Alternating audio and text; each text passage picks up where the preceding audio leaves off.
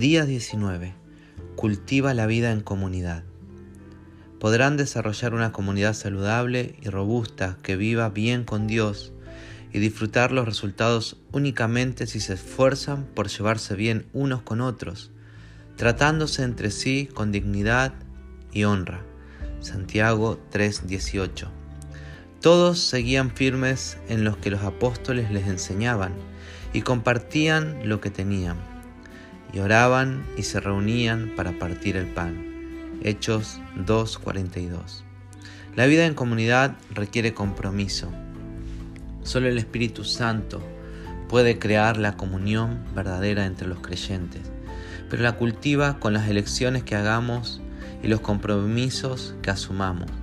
Pablo señala esta doble responsabilidad. Esfuércense por mantener la unidad del Espíritu mediante el vínculo de la paz.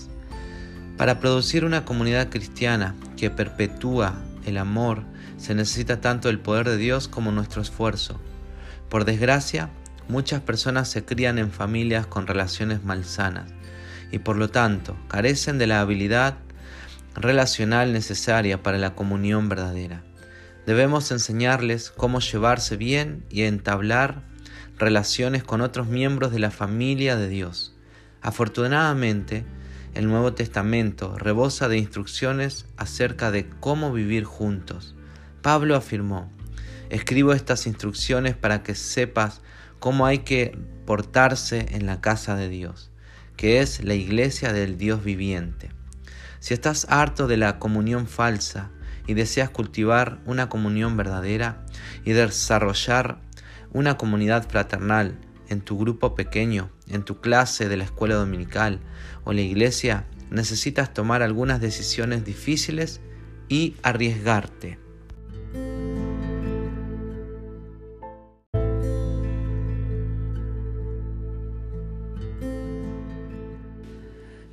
Cultivar la vida en comunidad requiere sinceridad.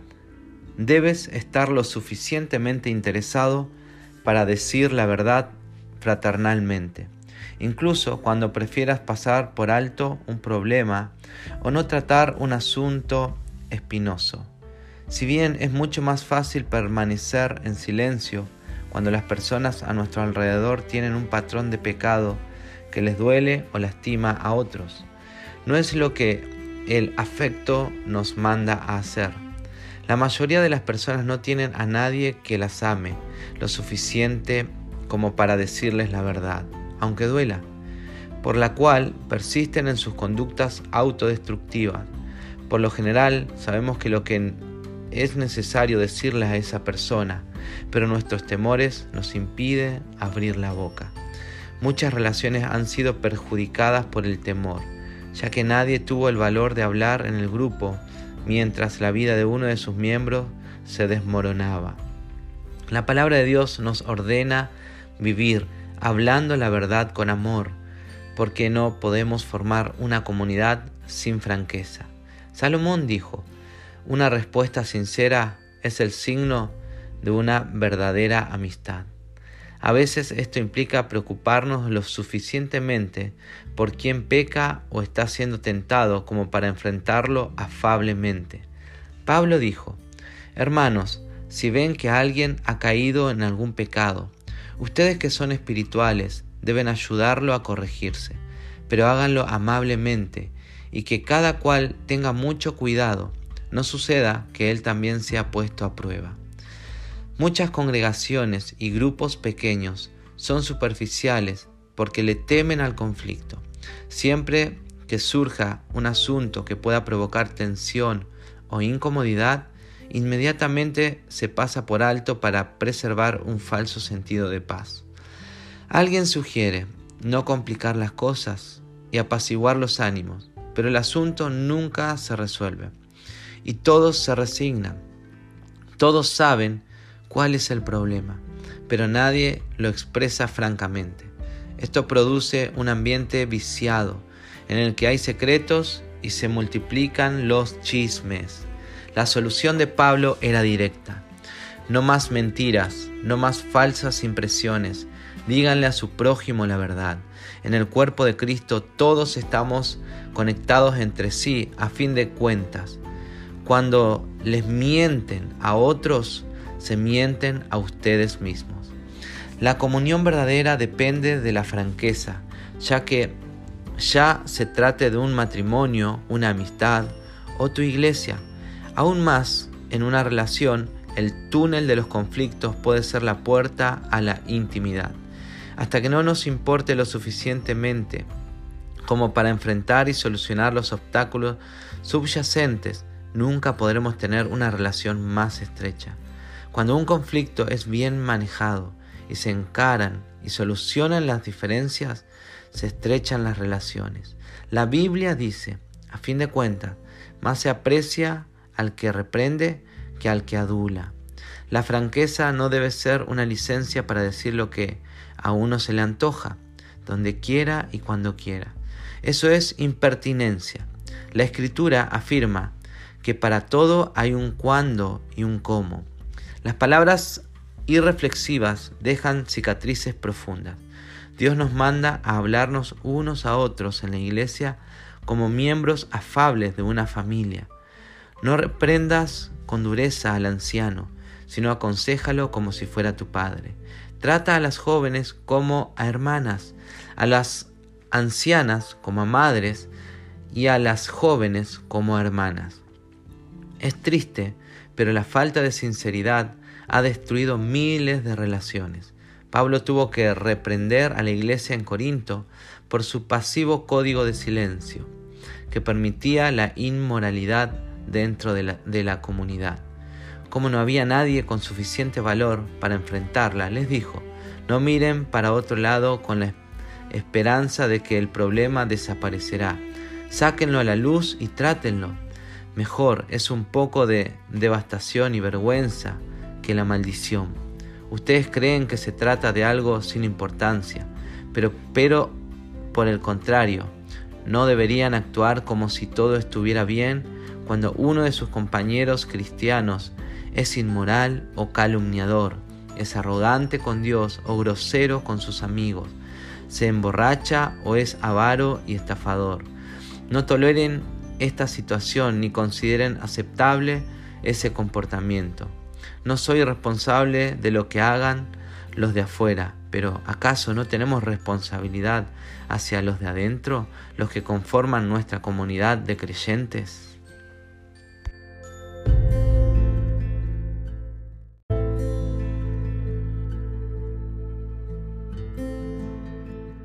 Cultivar la vida en comunidad requiere humildad. Nada destruye la comunión tan rápido como la arrogancia, la autocomplacencia y el orgullo empedernido. El orgullo erige murallas entre las personas, la humildad construye puentes, la humildad es como el aceite que suaviza las relaciones y lima las asperezas. Por eso la Biblia dice, revístanse todos de humildad en su trato mutuo la vestimenta apropiada para la comunión es una actitud de humildad. El resto del versículo continúa. Dios se opone a los orgullosos, pero da gracia a los humildes. Este es otro motivo por el que debemos ser humildes. El orgulloso bloquea la gracia de Dios en nuestra vida, la que necesitamos para crecer, cambiar, sanar y ayudar a los demás. Recibimos la gracia de Dios cuando reconocemos con humildad que la necesitamos. La Biblia nos dice que ser orgullosos es oponernos a Dios. Es una manera de vivir necia y peligrosa. Podemos desarrollar la humildad de manera práctica, reconociendo nuestras debilidades, siendo tolerantes con las debilidades de otros, estando dispuestos a ser corregidos y destacando lo que hacen los demás. Pablo aconsejó, vivan siempre en armonía y no sean orgullosos, sino traten como iguales a la gente humilde. No se crean más inteligentes que los demás. A los cristianos de Filipos les escribió, honren más a los demás que a ustedes. No se interesen solo en ustedes, sino interésense en la vida de los demás. La humildad no es pensar menos de ti mismo, sino pensar menos en ti mismo. Humildad es pensar más en los demás. Las personas humildes se interesan tanto en servir a otros que no piensan en sí mismas.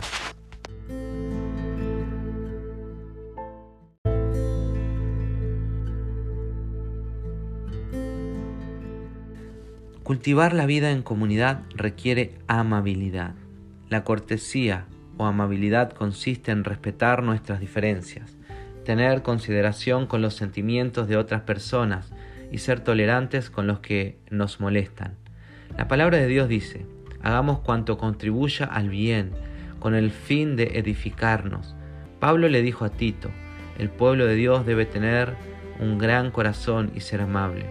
En todas las iglesias y en cualquier grupo pequeño habrá siempre por lo menos una persona difícil, a veces más de una. Estas pueden tener necesidades emocionales especiales, profundas inseguridades, costumbres irritantes o hábitos sociales no desarrollados. Podríamos llamarlas persona NGE, que necesitan gracia extrema. Dios puso a tales personas en medio de nosotros, tanto para nuestro beneficio como para el de ellas. Son una oportunidad para el crecimiento y a fin de poner a prueba la comunión. Las amaremos como hermanos y hermanas y las trataremos con dignidad. Los miembros de una familia no se aceptan porque sean inteligentes, hermosos o talentosos se aceptan porque pertenecen a la misma familia. Defendemos y protegemos a la familia.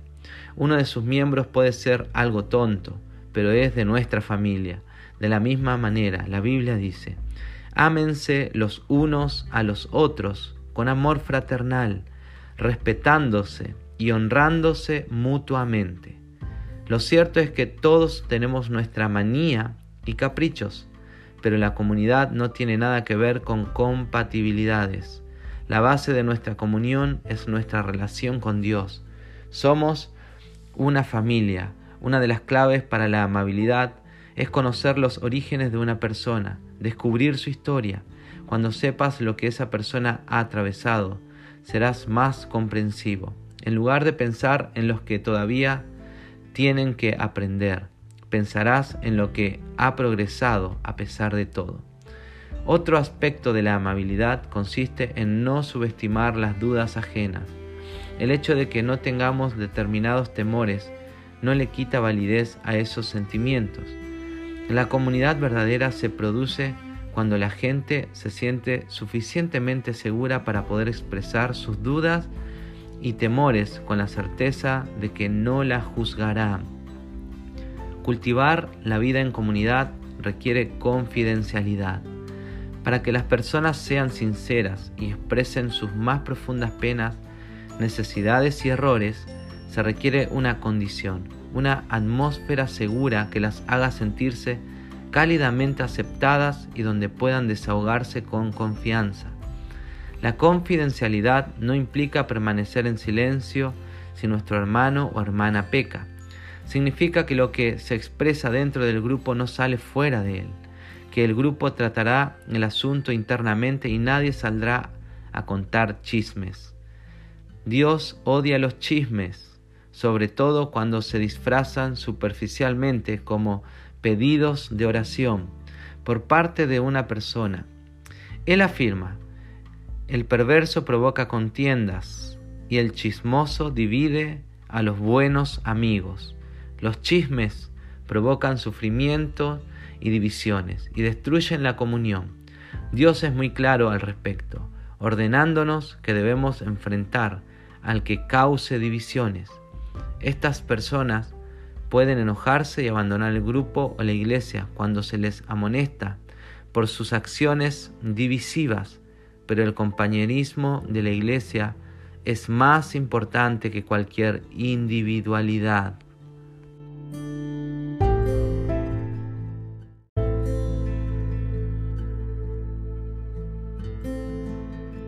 Cultivar la vida en comunidad requiere un contacto frecuente. Debes tener un contacto frecuente y regular con tu grupo para construir una comunión genuina. A fin de cultivar una relación se requiere tiempo. La Biblia nos dice, no dejemos de congregarnos como acostumbran hacerlo algunos, sino animémonos unos a otros. Debemos desarrollar el hábito de reunirnos.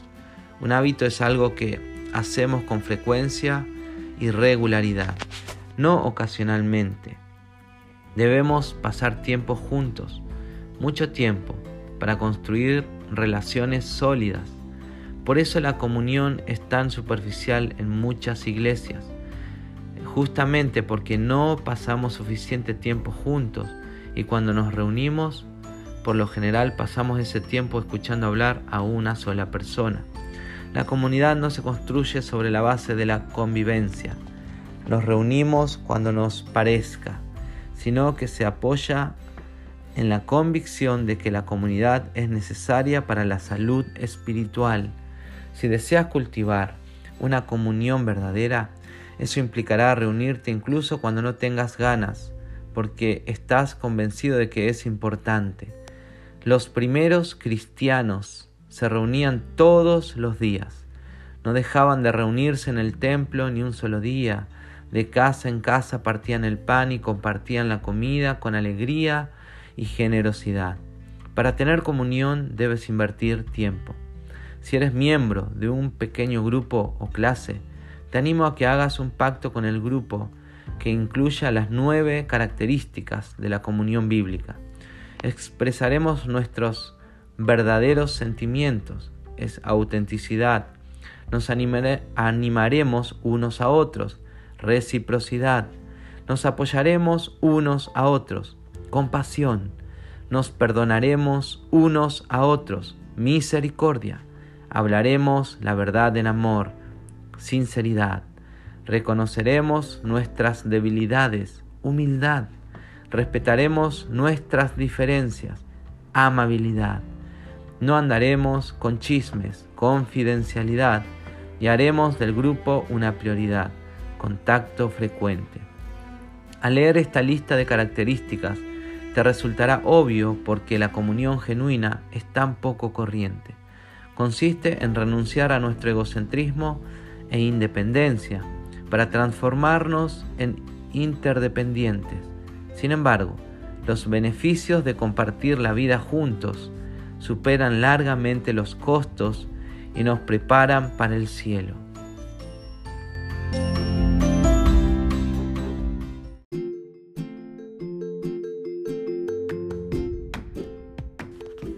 Punto de reflexión. La vida en comunidad requiere compromiso. Versículos para recordar. En esto conocemos lo que es el amor, en que Jesucristo entregó su vida por nosotros así también nosotros debemos entregar la vida por nuestros hermanos. Primera de Juan 3:16. Preguntas para recordar. ¿Cómo puedo cultivar hoy las características de una comunidad verdadera en mi grupo pequeño o mi iglesia?